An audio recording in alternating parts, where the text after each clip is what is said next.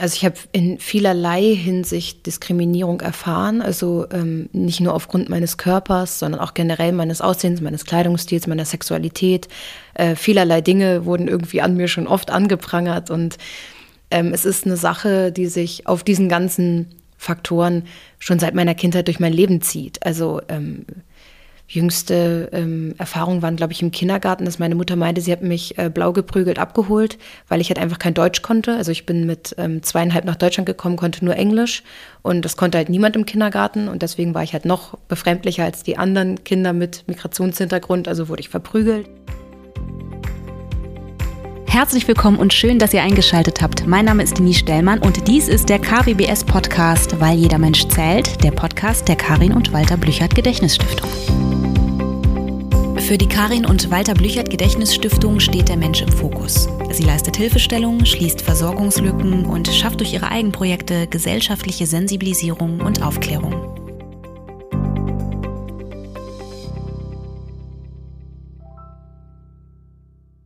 Einen wunderschönen guten Tag. Ich sitze hier heute mit der Mia.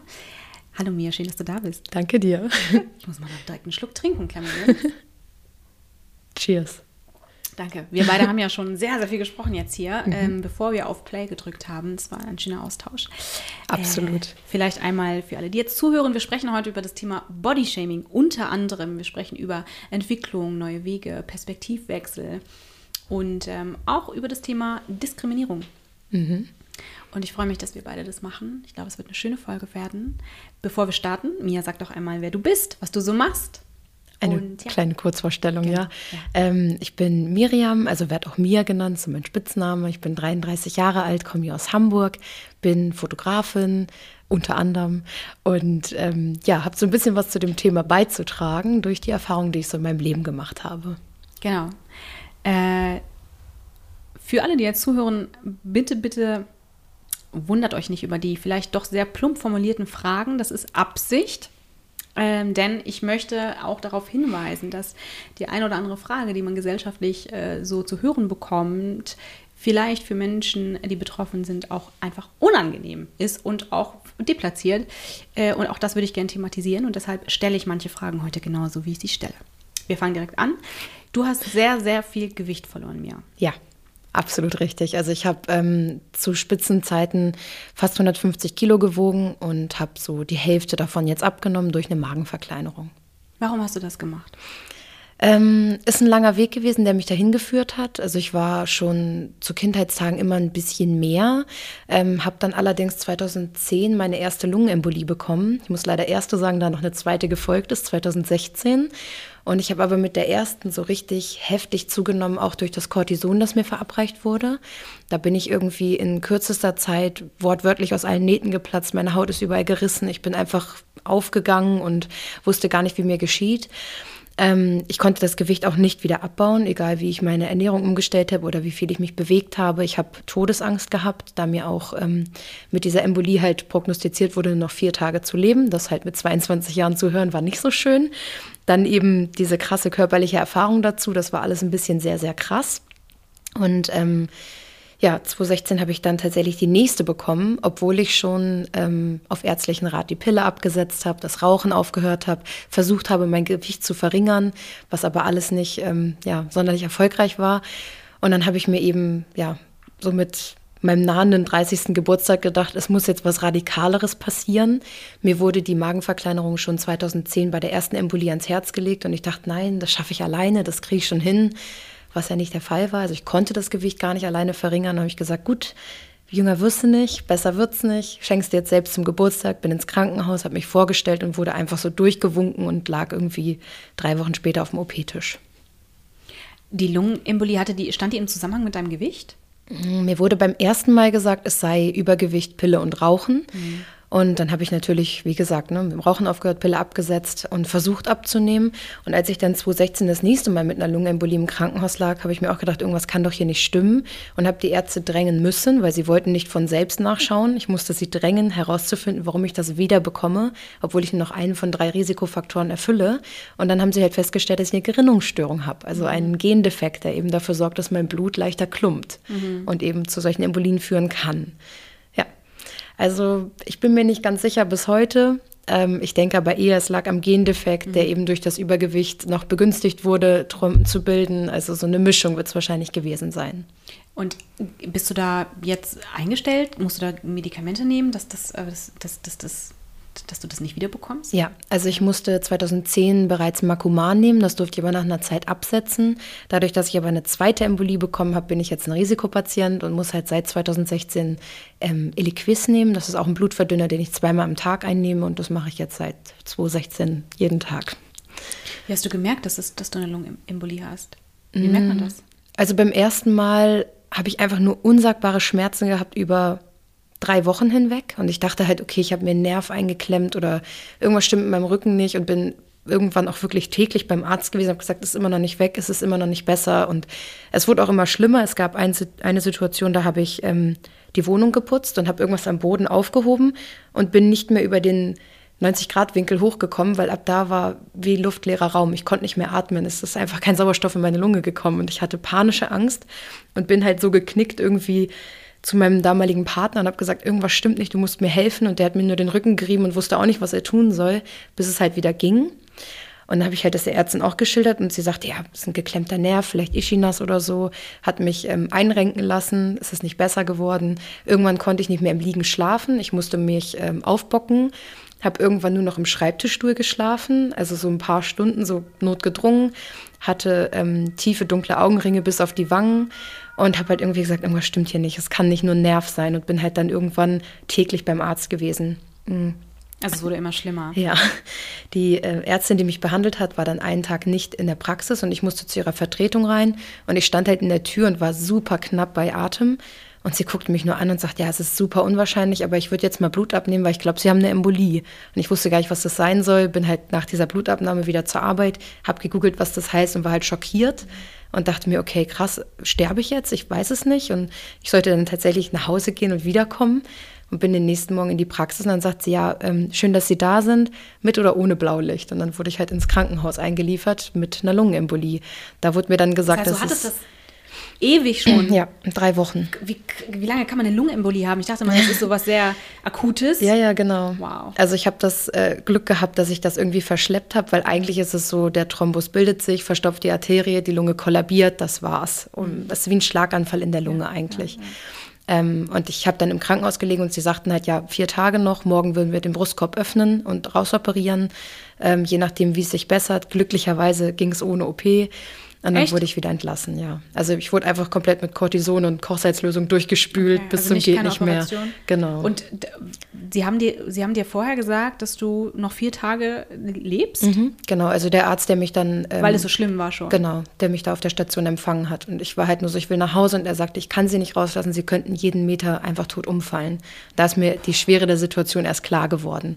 Und ähm, 2016 hatte ich ähnliche Schmerzen wie 2010 und habe schon gedacht, irgendwas stimmt nicht. Und wenn das morgen nicht weg ist, gehe ich ins Krankenhaus. Nächsten Morgen war es nicht weg. Es fühlt sich halt an, als wäre ähm, die Lunge in einem Schraubstock und jemand schraubt einfach immer fester und es, es ist einfach unerträglich. Und ähm, ich bin aufgewacht, der Schmerz war noch da und dann bin ich einfach zu Fuß in die Notaufnahme, habe gesagt, Leute, ich habe eine Lungenembolie. Da wurde ich ausgelacht. Da habe ich gesagt, nein, ich bleibe jetzt hier, bis ihr das prüft. Und dann wurde ich in den ähm, MRT geschoben und kurz darauf habe ich ein Bett bekommen und es hieß, ja, die haben die zweite Lungenembolie. Und ähm, das war halt der Moment, wo ich auch dachte, okay, das kann ja dann mit der Prognose Rauchen, Übergewicht und Pillen nicht mehr stimmen. Und ähm, ich musste halt da wirklich drauf beharren, da sitzen zu bleiben in diesem Bett, bis ich halt meine wahre Diag äh, Diagnose habe und halt einen guten Blutverdünner bekommen habe. Und das habe ich durchgedrängt. Und wann hat der, Arzt, der, hat der Arzt dir gesagt, äh, Sie werden doch nicht in vier Tagen äh, versterben? Ähm, das war 2010, also am Tag meiner Einlieferung hat er mir das gesagt und er sagte halt, wenn es bis morgen nicht besser ist, operieren wir. Und er kam den nächsten Tag rein und sagte, okay, Sie sind soweit stabil, wir müssen nicht operieren, das könnte was werden. Ähm, er konnte mir aber nicht sagen, wie lange ich lebe. Also eigentlich soll ich seit 2010 tot sein. Also, das ist krass. Ja, ich habe es überlebt. Gott sei Dank. Ja. Schön, dass du hier bist. Ja, danke. Hat das was mit dir gemacht, wahrscheinlich? Absolut. Es hat mein ganzes Leben auf den Kopf gestellt. Ich habe ähm, danach viele meiner ähm, inneren Stimmen aufgehört zu ignorieren, habe Dinge getan, die ich immer tun wollte, weil ich einfach wusste, es kann einfach von jetzt auf gleich vorbei sein. Ich wollte schon immer, ähm, also damals diese japanische Mode Lolita tragen und habe mich immer zurückgehalten, weil ich dachte, oh, was könnten die anderen denken? Ich habe gesagt, ist jetzt egal, ich habe mein ganzes Geld dafür rausgeprasst. Ich habe nur noch getan, worauf ich Bock hatte. Ich bin ähm, ins Nachtleben gegangen, habe da als Hostess gearbeitet. Ich bin einfach völlig eskaliert mit meinem Leben. Ich habe mich zutätowiert und seit diesem Tag lebe ich das auch, weil ich mir immer denke, hey, von jetzt auf gleich, äh, du kannst einfach umkippen, das war's. Warum sollte ich nicht das Vollste da rausholen? So. Hast du noch Angst vor, vor also du, du hast Angst vor, vor Höhe und Angst mhm. vor Enge, aber ähm, keine Angst zu sterben. Genau. Also es, ähm, mein Leben ist mir sehr wichtig, sehr teuer. Es gibt schon Momente, wo ich mir denke, ich muss ja nichts riskieren. Also ähm, ich bin zum Beispiel super ängstlich im, im Straßenverkehr. Mhm. Und wenn äh, jemand fährt und sehr riskant fährt, bin ich die Erste, die meckert und sagt, hey, ist unnötig, lass das mal, weil so will ich nicht sterben. Also mhm. da habe ich keinen Bock drauf.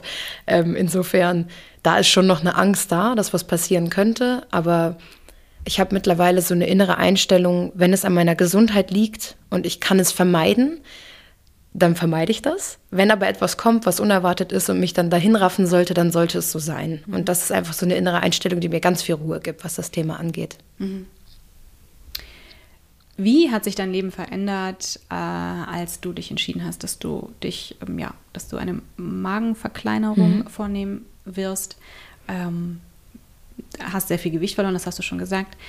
Wie hat das dein Leben verändert? Also auch die, die, die, der ähm, ich könnte mir vorstellen, dass dadurch, dass du dich optisch eben veränderst, dass das nicht das Einzige ist. Also, dass auch das Umfeld sich vielleicht verändert, dass die ähm, Begegnungen mit Menschen sich verändern. Wie hast du das erlebt? Es ist super vielschichtig. Also einmal von dem, was um mich herum passiert und wie ich jetzt gelesen werde oder auch angesprochen werde, äh, bis hin zu meinen inneren Veränderungen.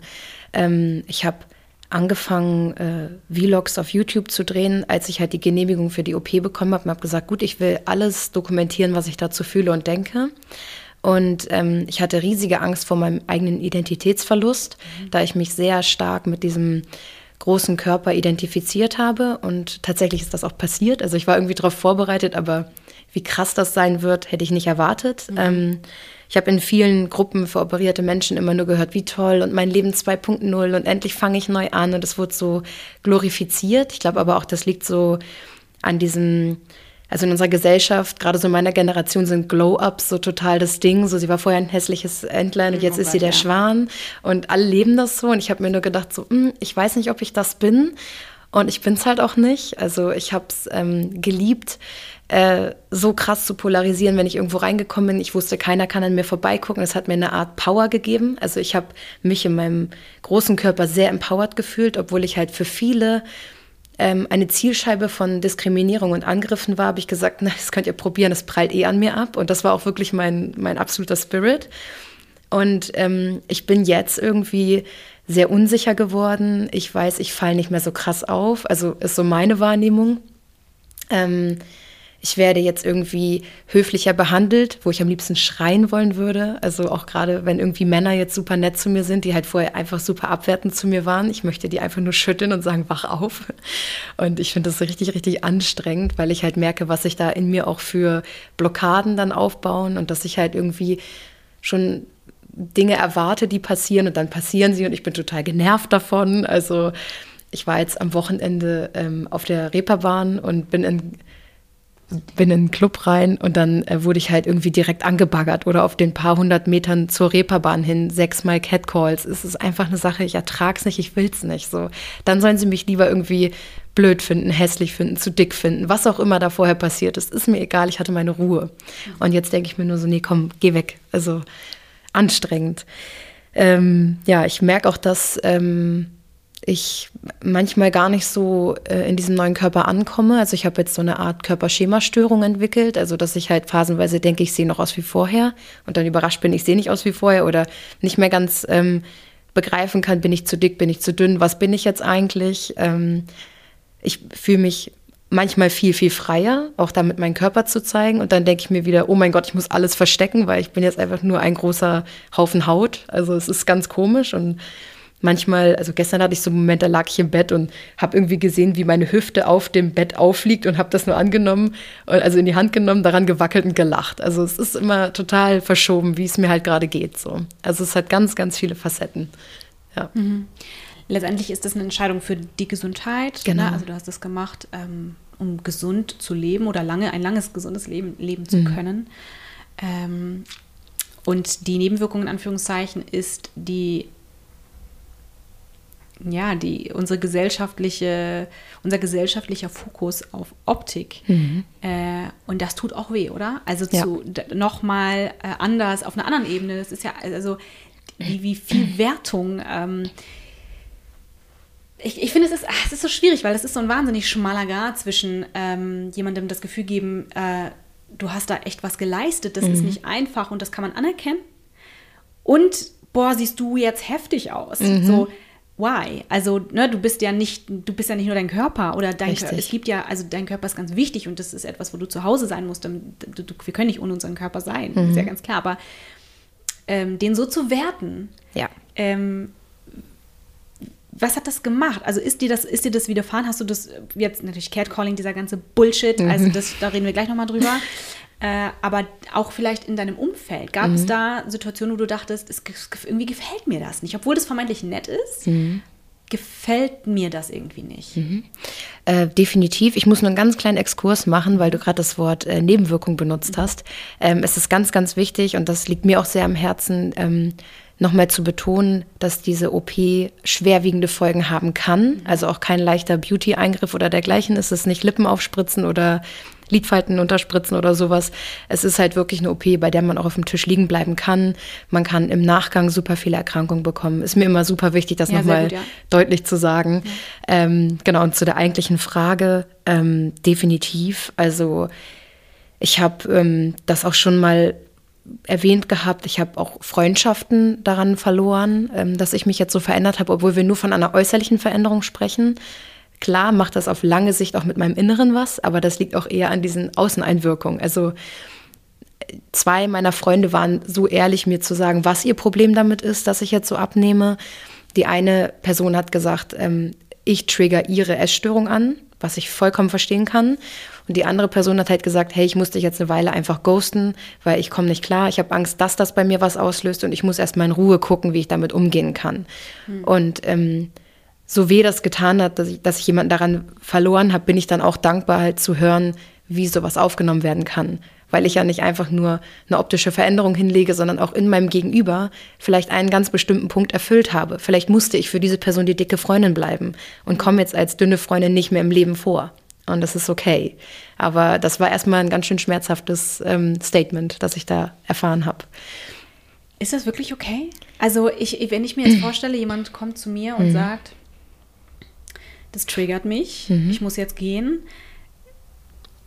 Das ist schon hart. Also, weil Trigger sind ja letztendlich, also die, die Trigger können ja nichts dafür, dass sie Trigger sind. Ja. Ne? Also, wenn ich jetzt ein grünes Auto sehe und das erinnert mich an was ganz Doofes, dann hat das grüne Auto ja gar nichts falsch gemacht. Ne? Also es ist ja das grüne Auto nun mal. Mhm. Und ich habe dazu eine Assoziation und das mhm. macht etwas in meinem, in meinem Kopf, in meiner Seele, in meinem Hirn ähm, und das löst was ganz Doofes aus. Ich meine, man könnte das natürlich so werten, als da geht jemand in, in die Eigenverantwortung und gleichzeitig bin ich mir gar nicht so sicher, ob das stimmt. Mhm. Ähm, ich musste mich da emotional sehr zurücknehmen und das ganz nüchtern betrachten und eben sagen, okay, ist dein Trigger, ist deine Thematik, ich habe nichts falsch gemacht, mhm. ich habe für mich gesorgt, das ist mein Leben, mein, mein Ding. Wenn du jetzt sagst, ey, es triggert mich, ich kann das nicht sehen und ich möchte mich dem auch nicht stellen, dann muss ich das mit allem Respekt annehmen und dir deinen, deinen Raum lassen und sagen, okay, dann geh, achte auf dich. Ich finde es auch gut, dass du auf dich achtest, mhm. aber ähm, wenn du nicht dazu bereit bist, dann ist es jetzt so. Das ist ein hoher Preis, muss man sagen. Ne? Voll. Für beide, ne? Also, mhm. ja. Absolut.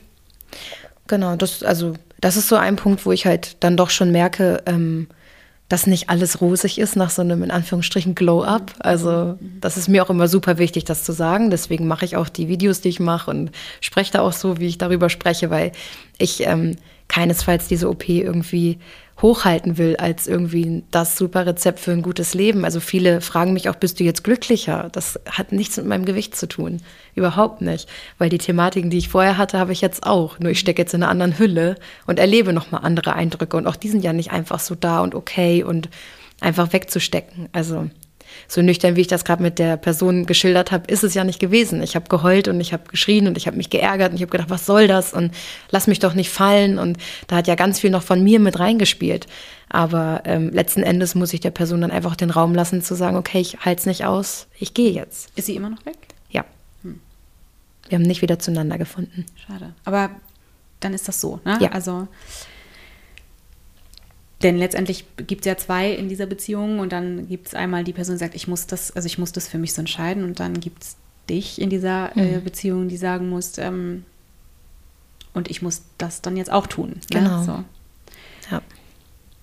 Wir haben über, oder du hast das Wort Catcalling schon mhm. gedroppt.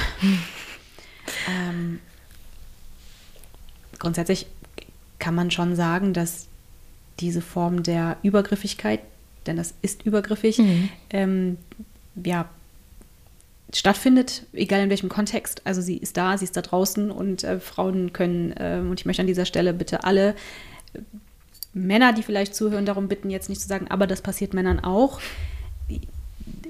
Ja, aber ein anderes Maß. Das ist was anderes. Es ja. ist was anderes, auch wenn das, es ist genauso kacke, mhm. aber ähm, es geht um Strukturen hier und ähm, das ist ein Riesenunterschied, das muss man einfach ganz klar sagen. Ähm, wie, wie gehst du damit um, wenn du, wenn du äh, durch die Straßen läufst und jetzt völlig unabhängig von deinem, ne, von deinem Körper jetzt und von, mhm. von deinem Körper von vor, wie lange ist es her? Ähm, vor drei Jahren habe ich mich operieren lassen. Die Tatsache als Frau, du identifizierst dich als Frau, mhm. richtig? Ja. Die Tatsache als Frau dieser, dieser Übergriffigkeit permanent und ständig ausgesetzt zu sein. Mhm. Was, was hast du für dich eine Strategie? Ähm, hat sich deine Strategie vielleicht auch verändert?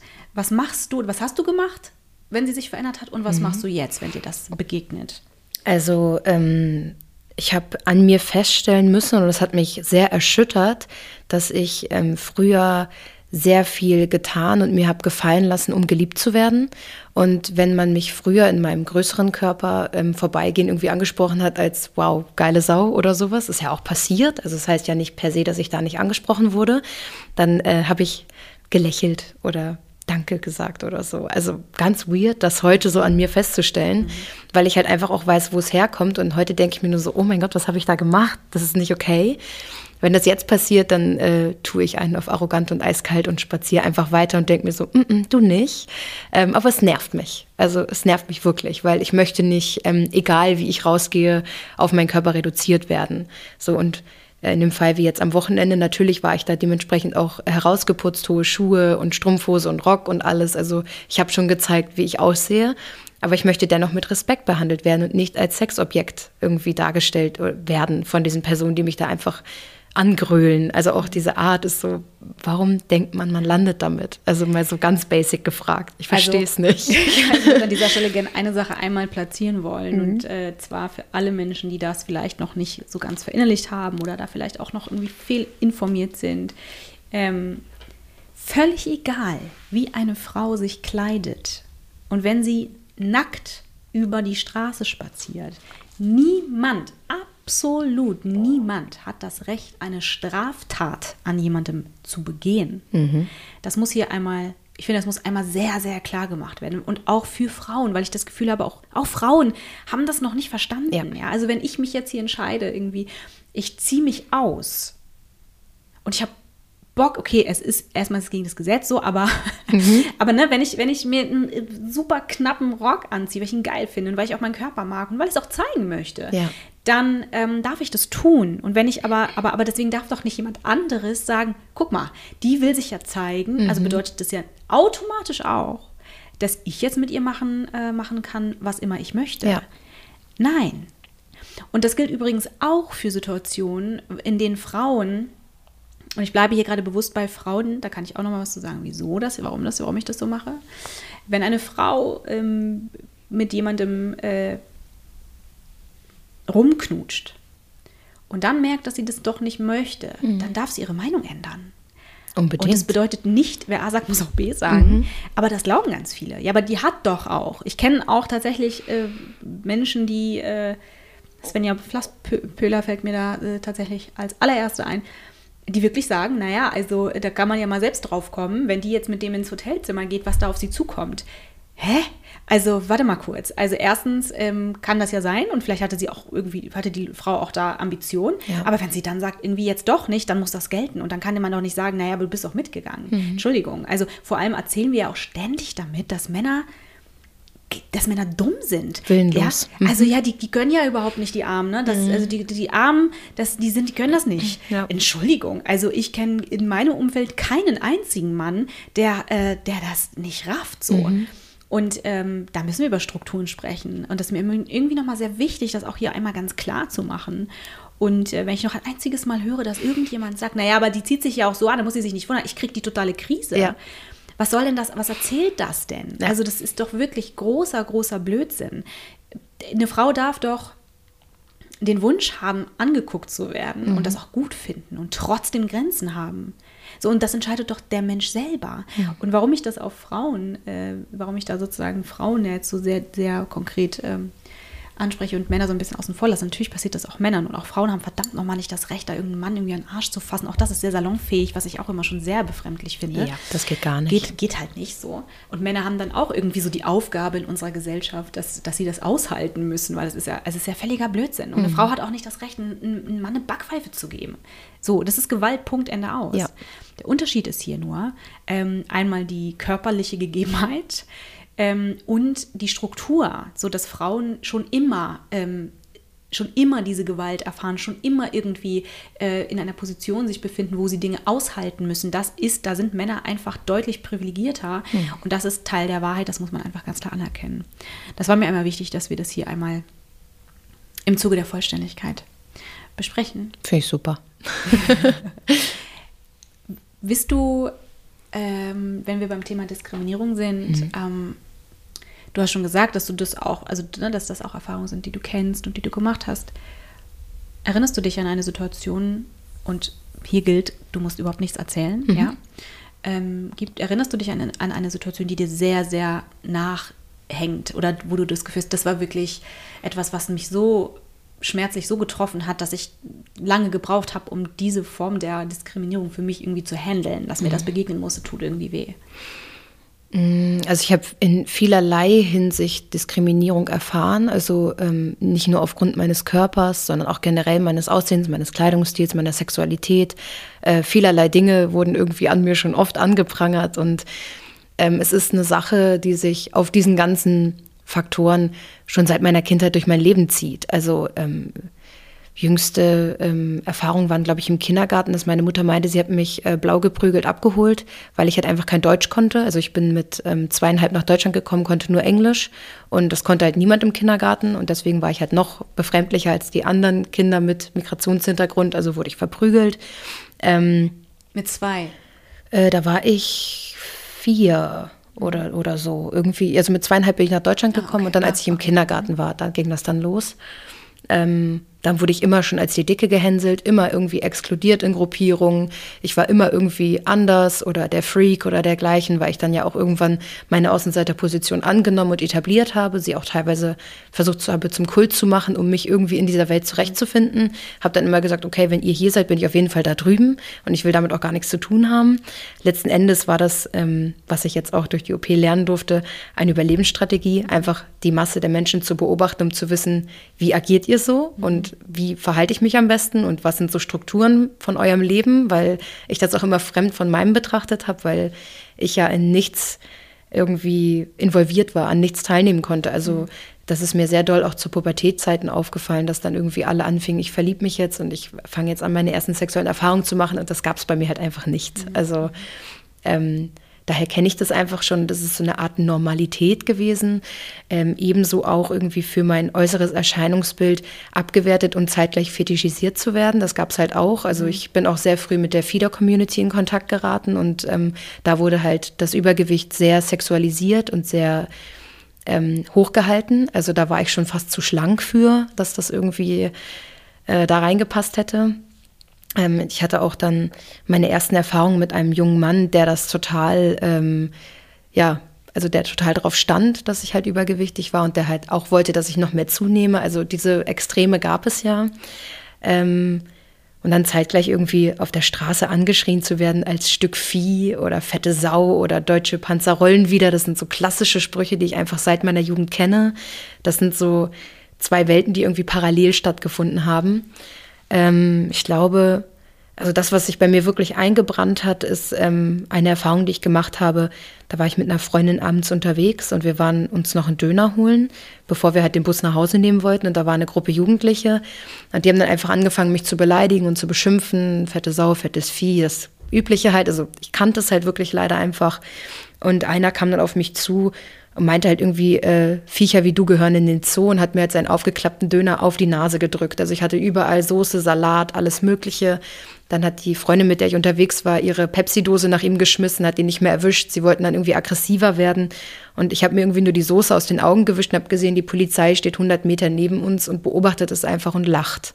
Und dann habe ich die halt angeschrien, meinte, wollt ihr euren Job nicht machen? Und dann sind sie erst in Aktion getreten, zu intervenieren. Aber das war so, glaube ich, das Heftigste, dass da wirklich auch von der Polizei, die ja eigentlich die Menschen schützen soll und in solchen Situationen halt deeskalierend wirken soll, das dicke Mädchen ausgelacht hat, das einen Döner ins Gesicht bekommen hat. Das war einfach so das Erniedrigendste, glaube ich. Also mitunter. Es gab auch Situationen, die privater stattgefunden haben.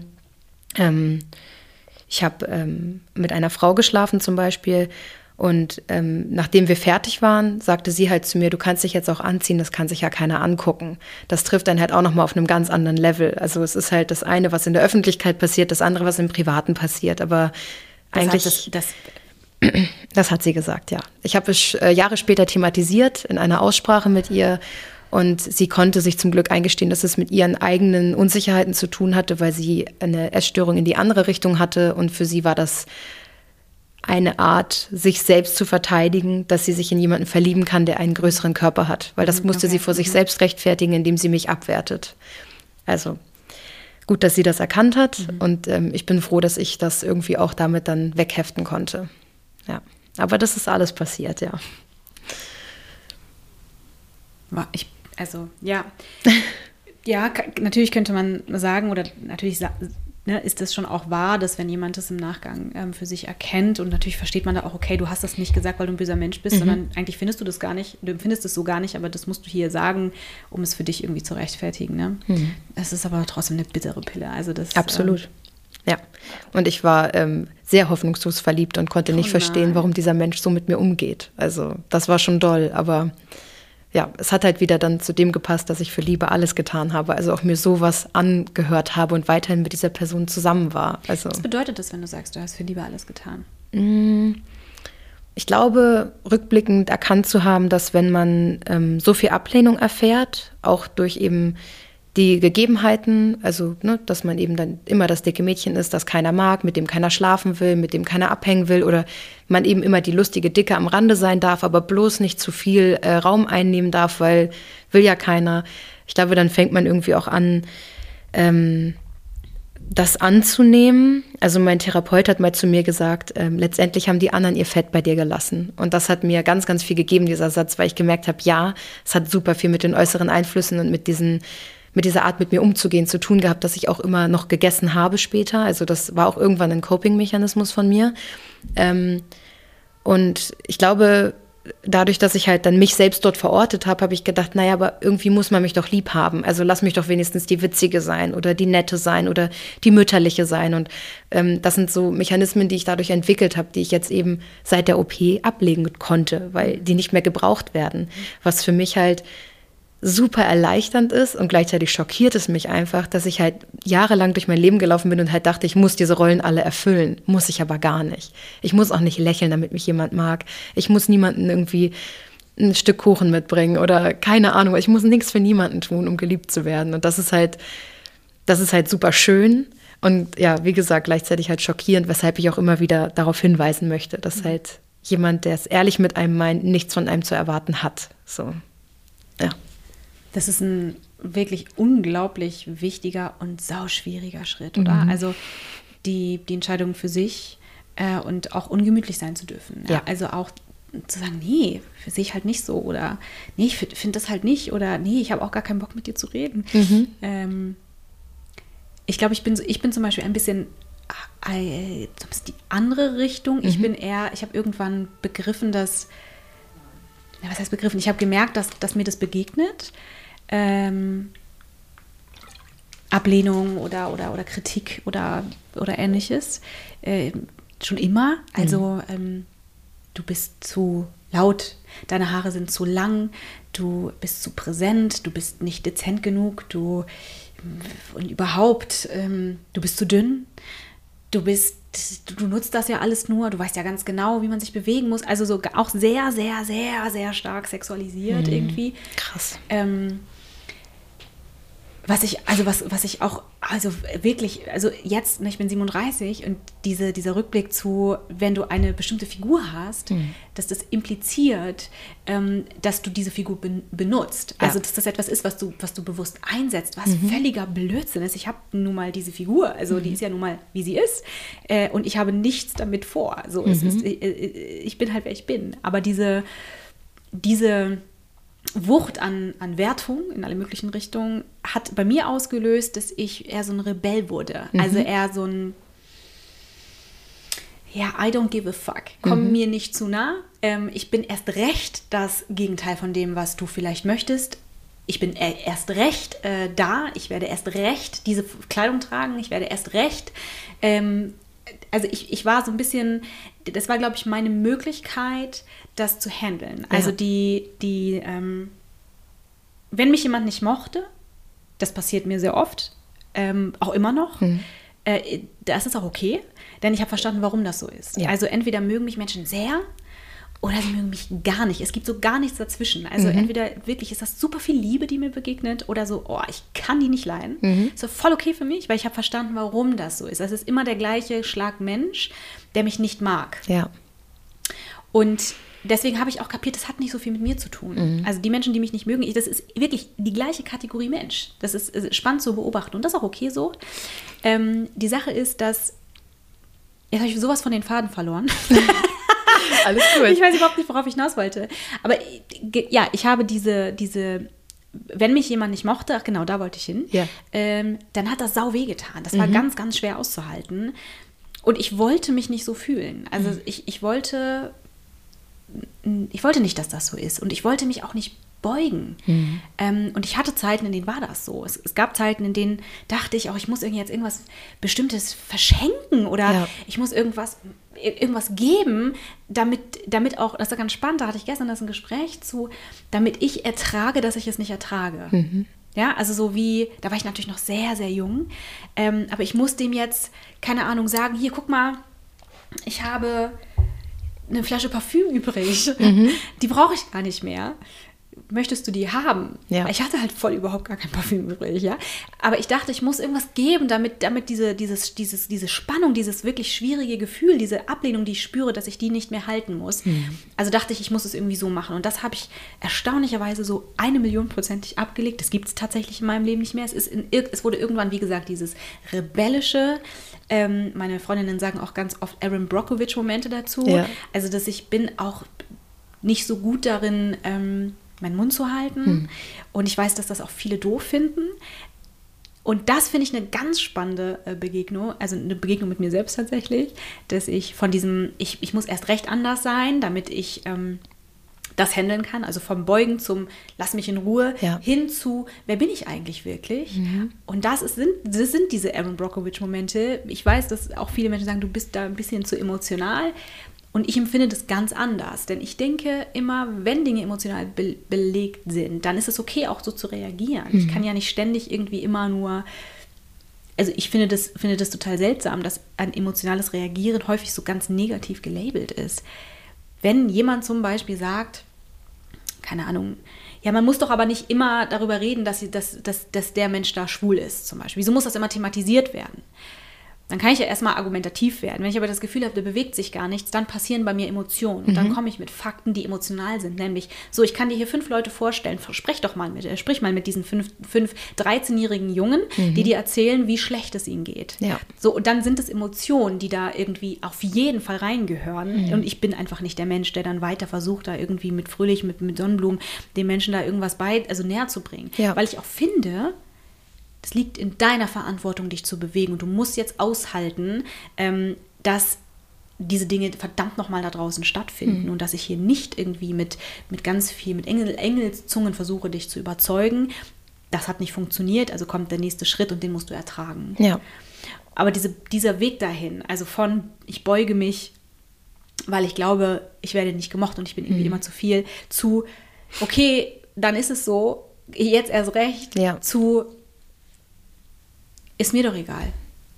Weißt du? So, ja, absolut. Das ist eine spannende, äh, spannende, spannende Entwicklung und ich, da wären wir im, Prinzip auch schon bei einem Punkt, den ich auch gerne noch mit dir besprechen wollen würde, mhm. nämlich diese, diese Entwicklung zu einer Person, äh, die man vielleicht unbedingt sein wollte, auch wenn man das Gefühl hatte, so ich, wieso kann ich nicht so sein? Wieso, mhm. Dabei sehe ich ja mich schon in der Ferne. Also ich habe schon das Gefühl, ich bin das ja irgendwie, aber es fällt mir so schwer. Ähm, zu dem Moment, wo man das Gefühl hat, ach krass, da bin ich jetzt aber schon sehr dicht dran und ich fühle mich irgendwie gut damit. Ähm, und das bedeutet auch tatsächlich vielen Menschen Tschüss zu sagen, ja. ähm, weil nicht alle mitgehen können, weil das eben nicht mehr matcht. So. Findest du, das ist etwas, du hast schon gesagt, dass das auch etwas ist, was du erlebst. Mhm. Ähm, ist es nicht ein, also ich würde sagen, das ist so ein unglaublich krasses Gefühl.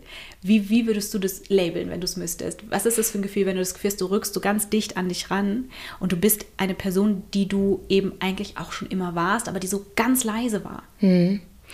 Ähm, ich habe in meinen YouTube-Videos und auch in Gesprächen mit ähm, Personen in meinem näheren Umfeld gelernt, dass dieser Prozess, den ich jetzt durchgemacht habe, einer Transition sehr ähnlich kommt. Und dass es da super viele ja. krasse Parallelen gibt, weil in mir hat diese Person schon geschlummert und ähm, ich konnte die ja nie rauslassen und keiner hat mir auch geglaubt, dass sie in mir ist. Und ähm, jetzt, wo sie halt so sich entwickelt, ja, wie du sagst, muss man halt manchmal auch irgendwie mit den Konsequenzen dieser Entwicklung leben, weil diese neue Person eben nicht mehr mit den Personen aus dem alten Leben, also ich scheue immer dieses Leben 2.0 und altes Leben und so, aber es ist ja tatsächlich ein krasser Umbruch, der da stattfindet, weil das dann nicht mehr mit einhergeht. So. Und ähm, wie du ja eben gerade auch schon beschrieben hast, da ist ja auch eine Persönlichkeitsentwicklung hinter. Ich habe ja auch sehr lange sehr viel für Liebe getan und mich gebeugt und immer allen das versucht recht zu machen. Das ist auch noch so ein altes Muster, was sich immer noch in Zügen in mir ausschleicht, was ich aber viel bewusster wahrnehme und deswegen auch immer mal wieder einfach canceln kann und sagen kann, nee, muss ich jetzt nicht machen, muss die Person jetzt mit klarkommen, ich muss hier nichts mehr liefern.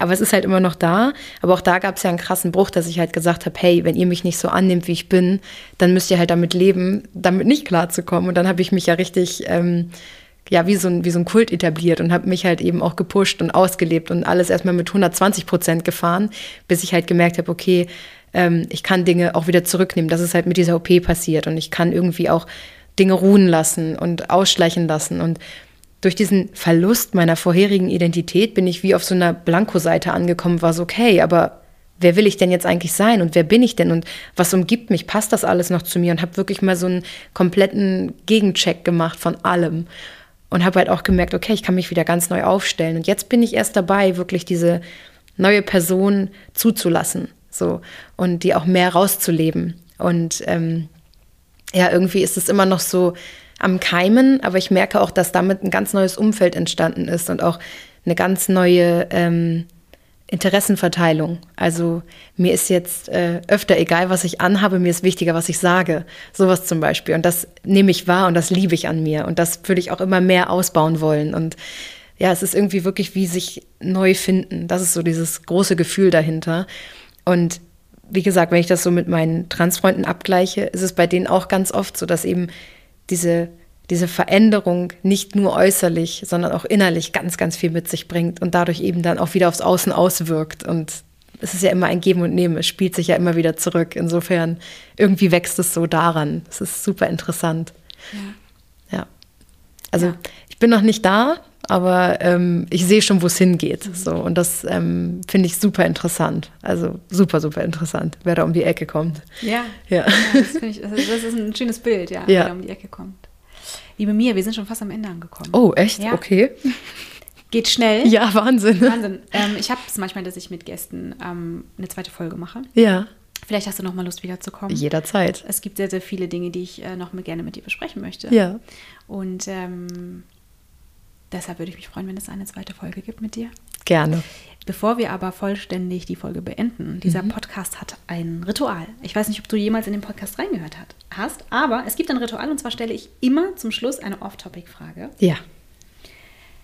Und Jetzt ich bin würde ich sie dir gespannt. auch gerne stellen. Du musst natürlich überhaupt nichts beantworten. Du kannst sagen, habe ich keinen Bock drauf. Okay. Ähm, aber ich würde es erstmal stellen. Mhm. Ja? Ich muss sie mal kurz finden.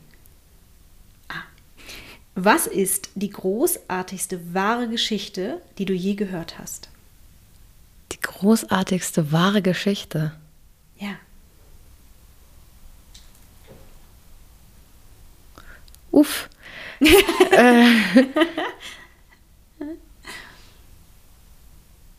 Oh Gott, jetzt hätte ich irgendwie so 10.000 und ich kann gerade keine greifen. Musst du nicht. Soll ich dir eine andere Frage stellen? Ja. Ja? Okay. Aber das ist eine schöne Frage, oder? Ja, Wahnsinn. Bräuchte ich halt mehr Zeit für. Ja, deswegen stelle ich sie auch so gut wie nie, weil Ja. ich immer das Gefühl habe, man braucht so lange Zeit, aber du kannst sie mit nach Hause nehmen. Ja, das mache ich. Für die nächste Folge dann. Okay, wer war die verrückteste Person im besten Sinne, der du je begegnet bist? Die verrückteste Person.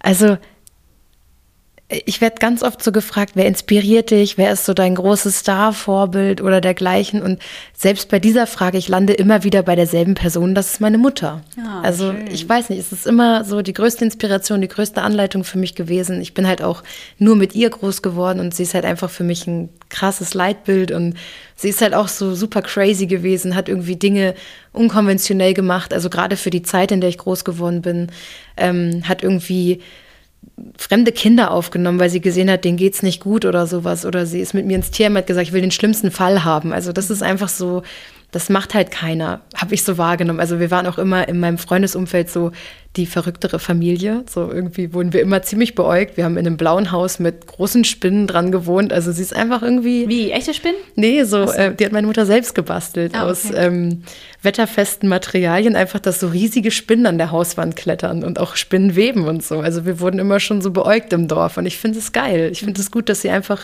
ihr Ding gemacht hat. Also auch da muss ich wieder sagen, es ist die Mama. Das ist wirklich schön. Ja. Wirklich, wirklich schön, ja.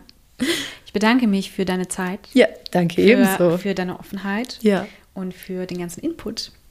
Ich freue mich auf eine zweite Folge mit dir. Und äh, ja, liebe Leute, danke fürs Zuhören. Oh ja.